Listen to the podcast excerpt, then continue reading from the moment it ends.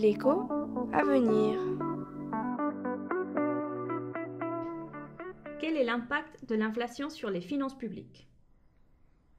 José, j'ai une question plus complexe pour toi cette fois-ci. Dans l'histoire, l'inflation a souvent été considérée comme quelque chose de positif pour les finances publiques. Mais pourquoi l'inflation est-elle bonne pour les finances publiques?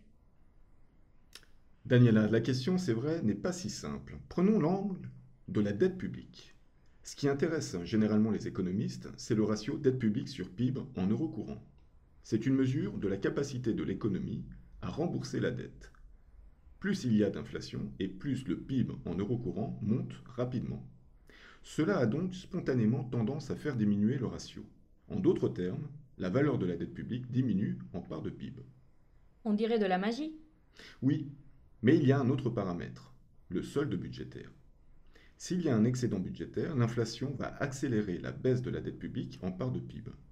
Au contraire, si on a un déficit budgétaire, l'inflation peut alors ne pas être suffisamment forte pour compenser l'augmentation de la dette publique due au déficit budgétaire.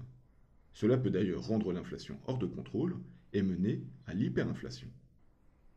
Mais est-ce que l'inflation n'améliore pas également le solde budgétaire? C'est possible. Les recettes des administrations publiques sont souvent indexées sur l'inflation. Par exemple, la hausse des prix à la consommation conduit à la hausse des recettes de TVA. L'augmentation des salaires accroît généralement les cotisations sociales. C'est pour cela d'ailleurs que la situation budgétaire a été meilleure que prévu après la crise sanitaire les recettes fiscales surprenaient à la hausse.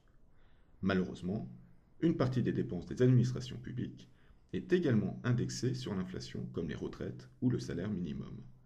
Comme cette indexation se fait avec un retard généralement d'un an, l'État y gagne un peu, mais il est rattrapé par des dépenses qui augmentent à nouveau. On peut aussi ajouter les dépenses exceptionnelles pour protéger le pouvoir d'achat des ménages.